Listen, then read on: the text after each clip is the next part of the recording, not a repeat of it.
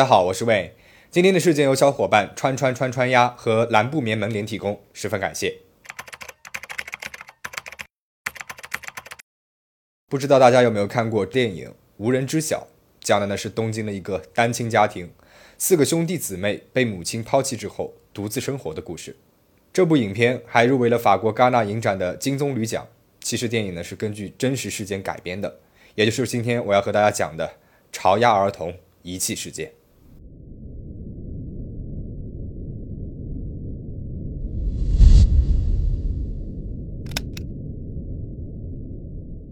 一九八八年五月十七号，东京丰岛区朝鸭警察局接到了一个报警电话。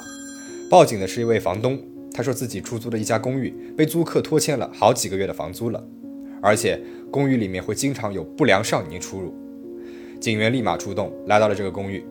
当房东和警员打开房门的时候，他们都惊讶了。房间里面散发着恶臭，脏衣服到处都是，而卫生间里面的排泄物都已经流到了客厅里面了。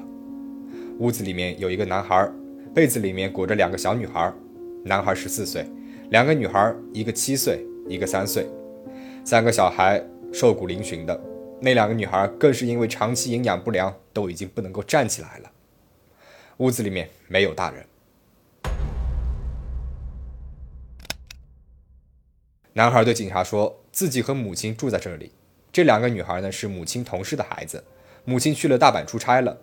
第二天，五月十八号，警察局里面的女警员再次来到了这里，给孩子们带去了一些零食。吃完了零食，那个七岁的女孩她打开了心扉，说她和男孩以及另外一个女孩其实是一家人，平时都是哥哥在照顾着他们，爸爸妈妈一直都没有出现过。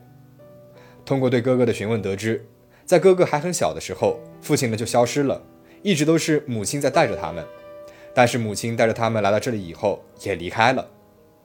三个小孩被父母抛弃，独自生活，相依为命。最大的才十四岁，最小的妹妹才三岁。这样一件事情实在是让人难以想象。媒体进行了大量的报道，而在新闻播出之后不久，自称是这三个孩子的母亲现身了。出于对当时未成年人的保护，所有的新闻都没有公布当事人的姓名。那么在这里，我们就称呼这位母亲为 A 子。A 子毕业于神奈川县川崎市的私立高校，高中时代是一个平凡的女生，梦想成为一名歌手。为此，她也是做了很多的努力。高中毕业之后，她先后去过酒吧卖唱、唱片公司打工，的确呢也是出过几张 CD 的，但是都没有什么水花。一九六八年，遭到了现实一次又一次的打击之后，A 子为了生存，她不得不去商场当了一名派遣店员。就在这个商场里面，A 子遇到了 B 君。两个人是迅速坠入了爱河，认定了对方就是自己想要结婚的另一半了。然而 A 子的父母却强烈反对两个人在一起。那么 A 子不甘心和 B 君就这样分开，于是两人就私奔了，生下了他们的第一个孩子。然而当时他们生活的是非常的拮据，实在是养不活这个孩子，因此只能把这个孩子送给了别人寄养。所以这个孩子呢，不是这次事件当中的那个十四岁的哥哥。之后，俩人是依旧同居着，并且呢，在结婚申请书上面都签了字了，准备提交给一所登记。一所呢，其实就是类似于我们的市政府、区政府之类的地方。但是问题就出在了这里，A 子认为自己和 B 君都已经签了字了，那么 B 君就会理所当然的把这个申请书提交出去，他们两个自然呢也就是夫妻关系了。然而实际上，这个 B 君根本就没有把这个登记信息表交给一所，也一直没有告诉 A 子。一九七三年，在两人同居期间，A 子又生下了一个男孩，也就是我们开头说的那个十四岁的哥哥。哥哥出生之后，A 子填好了出生证明，让 B 君呢去提交给一所。结果 B 君是故技重施，口头上是答应了，实际上却是将这个出生证明收了起来。就这样，在 A 子不知情的情况之下，自己的长子就莫名其妙的成了黑户孩子。一直到一九七九年，长子到了上小学的年纪了。那么，在日本，适龄儿童都会收到学校的上学通知的，但是自己的孩子一直都没有收到。A 子呢，便到了一所去问到底是什么情况。一问，这才知道啊，自己是被骗了。A 子不仅和 B 君不是合法的夫妻关系，自己的孩子还一直都是没有上户的黑户。这件事情让 A 子深受打击，他不能够理解为什么他深爱的 B 君要这样欺骗自己呢？原本一直以为自己有一个幸福的家庭。没有想到都是泡沫。过了几天，更让他崩溃的事情发生了。毕军他挪用了他上班公司的公款，还有了别的女人。为了不让公司发现，毕军呢卷走了公款，带着那个女人消失了。之后，A 子一蹶不振，知道自己的儿子是黑户之后，一般人呢都会马上找到一所或者是儿童协商所协商去解决这个问题。但是 A 子并没有这么做，他选择任其自然。尽管他知道在日本没有户口的人生活是会非常艰难的。A 子带着长子在东京市内搬了好几次家，没钱吃饭的时候，A 子就会去偷东西，被警察呢也是逮捕过好几次了。他也会偶尔的卖身，和不同的男人交往。一九八一年，A 子在自己的家里面生下了长女，之后一九八四年生下了次子，一九八五年又生下了次女，一九八六年又生下了第三个女儿。这些孩子的父亲都不是同一个人，孩子们呢也都没有出生证明。在日本，因为家暴出逃，并且在出逃期间生下孩子的女性其实不少。但是，即使是冒着被家暴老公或者是男朋友找到的风险，这些单身的妈妈也都会为自己的孩子提交出生证明。像 A 子这种没有任何理由的不给孩子提交出生证明的人，实在是让人费解。还有一件事情让人费解的是，次子出生之后，不知道什么原因，很快就去世了。儿子呢，没有像一般母亲那样伤心欲绝，反而是十分冷静地把次子的尸体用塑料袋包好，放上了大量的防臭剂，把尸体藏在了家里面的壁橱里。后来长子很多次问他的弟弟去哪里了，他都说把弟弟送人了。但是其实他藏尸的过程，长子都看得一清二楚，而这件事情也对长子产生了很大的影响。这个呢，我们之后会讲到的。此时的 A 子带着四个孩子住在朝鸭的公寓里面，她对房东说自己只有一个长子，只有一个孩子，自己在超市里面工作，丈夫呢常年在国外工作。关于长子为什么没有去上学，她说是因为有一些手续没有办完。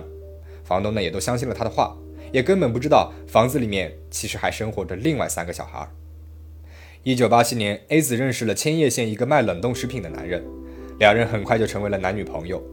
A 子一开始以出差的理由离开，把孩子们丢在了家里面，去这个男人家里面呢住了几天。有一次，A 子从男人家里面回到自己家里面，看到吵闹的孩子，她深深的觉得孩子就是她的拖油瓶，她就下定决心要彻底的离开，搬去和这个情人同住，把当时六岁大的女儿、两岁的小女儿、一岁的三女儿全部都交给了十三岁的长子照顾。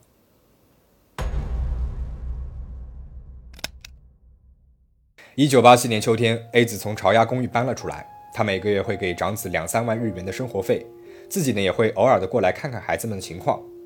据后来长子的交代，当时时不时的会有男人来问他日子过得怎么样，他也不知道这个是不是自己的父亲，还是母亲当时的情人。如果一直持续下去的话，也许孩子们还能够勉强度日。可是到了后来，A 子汇过来的生活费越来越少了，而且原本是一月一次的，渐渐的。变成了两个月才给一次，而这笔钱还包括了每个月的房租，几个孩子们吃都吃不饱，更不用说交水电费、房租了。一九八八年三月末，长子最后一次的交了房租，而水电煤气呢，因为三个月没有交过而被停掉了。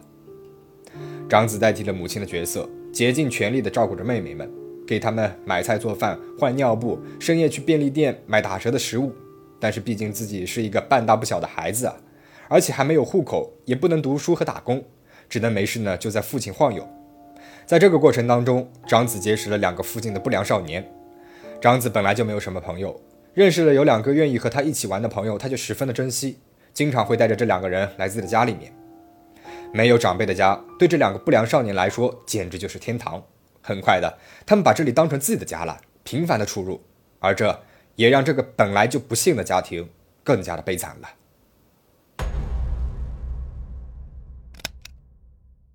有一次，两个不良少年来到家里面玩，他们发现之前买的杯面不见了。他们觉得肯定是当时只有两岁的三妹给吃掉了，因为三妹的嘴角呢还挂着海苔的残渣。于是他们对三妹是又打又骂。哥哥看到这个情况之后，立马让他们住手。到了后来，三妹不小心从这个壁橱摔到了地板上面，这两个不良少年觉得很有意思，便把妹妹抱到了壁橱上面，然后又把她推了下去。看着他摔倒在地板上面，他们觉得很开心。他们重复着这样的动作，还让哥哥也加入进来。新闻里面没有说哥哥有没有加入，但是可以确定的是，这一次哥哥他没有阻止，他眼睁睁地看着自己才两岁的妹妹被两个不良少年给折磨，从壁橱上面摔到地上，有时是头朝地，有时是膝盖朝地，妹妹的哭声越来越小了，最后是停止了。这个时候，意识到问题严重性的两个不良少年说太晚了，他们该回家了，便匆匆地离开了。而此时，妹妹已经全身瘫软。哥哥手忙脚乱，照着电视上看到的，给妹妹做人工呼吸，用被子把妹妹包起来，给她暖身体，但是都没有用了。第二天早上，三妹离开了这个世界。这个时候，哥哥想到的不是赶紧通知警察或者是邻居，而是复制了他从母亲 A 子身上看到的处理方式。他也将妹妹的尸体用塑料袋包好，放了除臭剂，但是可能是除臭剂的剂量不太够。很快，屋子里面就出现了异味。四月二十六号，哥哥和两个朋友坐电车把妹妹的尸体埋在了东京附近的致富市的公园里面。之后便发生了我们开头提到的事情：房东报了警，公寓内这几个无人知晓的小孩被媒体曝光在了大众的视线当中。在警察对这个特殊家庭进行调查的过程当中，家庭背后的更多细节一点一点的被挖了出来，让大众哗然。十四岁的哥哥带着两个妹妹独自生活，食不果腹，散发着阵阵恶臭的家里面有着弟弟的白骨。最小的妹妹被虐待致死，我们看不到孩子的父母为他们保驾护航，这不得不让人深思。一九八八年八月十号，东京地检以伤害致死、遗弃死尸的罪名对长子发起了诉讼，并且同时以母亲教育不当为由，申请将长子送往了教护院，而不是未成年人监狱。对那两个不良少年呢，免除了刑事惩罚，送到了朝阳警察局接受警察的辅导。母亲 A 子因为监护人遗弃致死罪被逮捕了起来，于一九八八年十月二十六号被判处了三年有期徒刑，缓刑四年执行。长子女和次女都由母亲 A 子抚养，而长子呢，也据说开始了学校生活，再没和母亲 A 子见过面了。故事到这边就全部讲完了。原本作为孩子的父母，在孩子成年之前。护他健康快乐长大是义务，也是责任。然而，因为自身的遭遇和不成熟，把孩子置之不理，让孩子朝不保夕，不及时的在成长路上给予正确的引导，任其自生自灭，再次让我想起了那句非常火的话：一想到父母都是无证上岗的，就感觉很可怕。希望每个小孩都能够快乐健康的长大，希望大家保持警惕，保持安全。我们下期再见。